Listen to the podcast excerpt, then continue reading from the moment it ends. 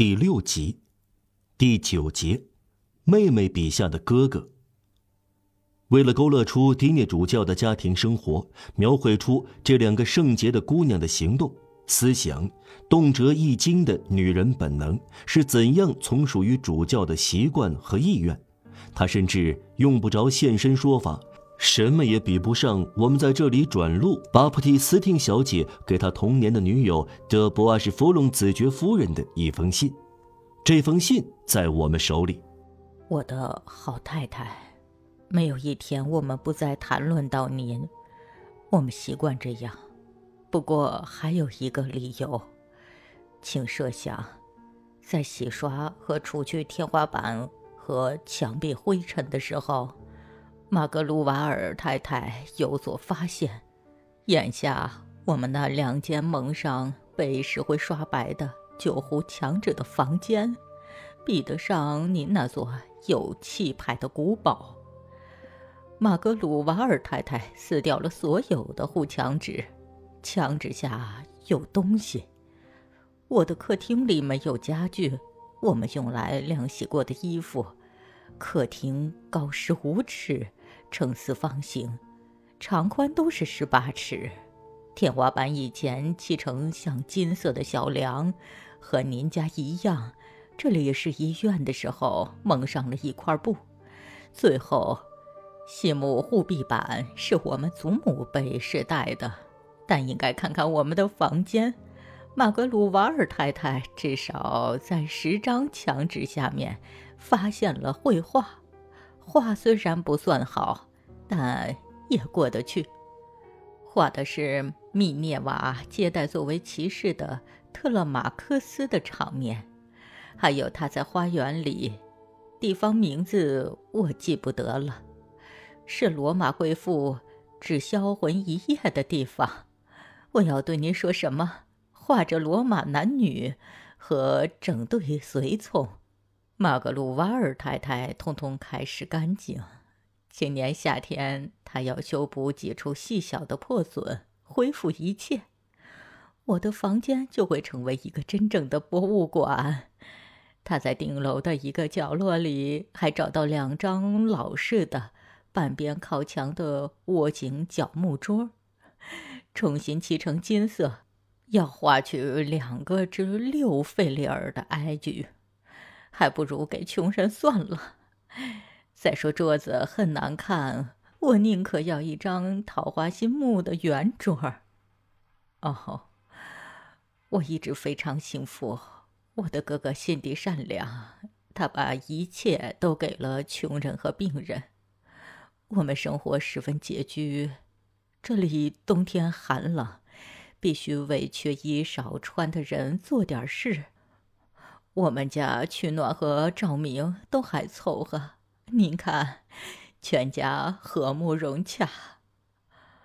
我的哥哥有自己的习惯，他闲聊时说：“一个主教应该如此。”啊，请想想，我家大门从来不锁上，谁想进来就进来，可以马上来到我哥哥家里。他，嗯，一无所惧。甚至在夜里，正像他所说的，他个人的胆量就在这里。他不愿意我为他担心，他不愿意马格鲁瓦尔太太担心，他敢冒千难万险，他甚至不愿意我们显出察觉到危险的样子，必须学会理解他。下雨天，他出门时趟着水走。冬天他去旅行，他不怕黑夜和有危险的路，也不怕和坏人遭遇。哦，去年他独自一个到强盗出没的地方，他不愿意带我们去。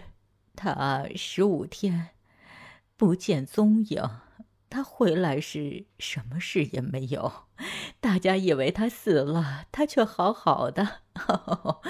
啊！他打开了一只箱子，里面装满了昂布伦大教堂各种各样的宝物，是强盗送给他的。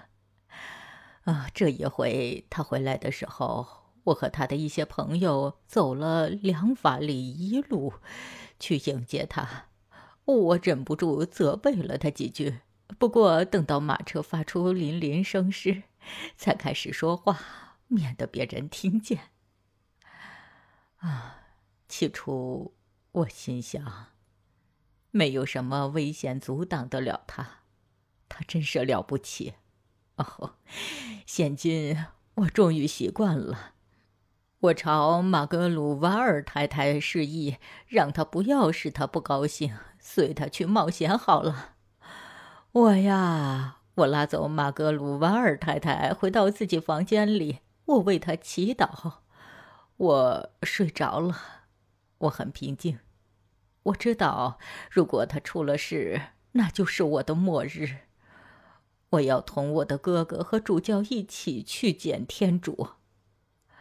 马格鲁瓦尔太太要习惯他所说的不谨慎，则比我更艰难。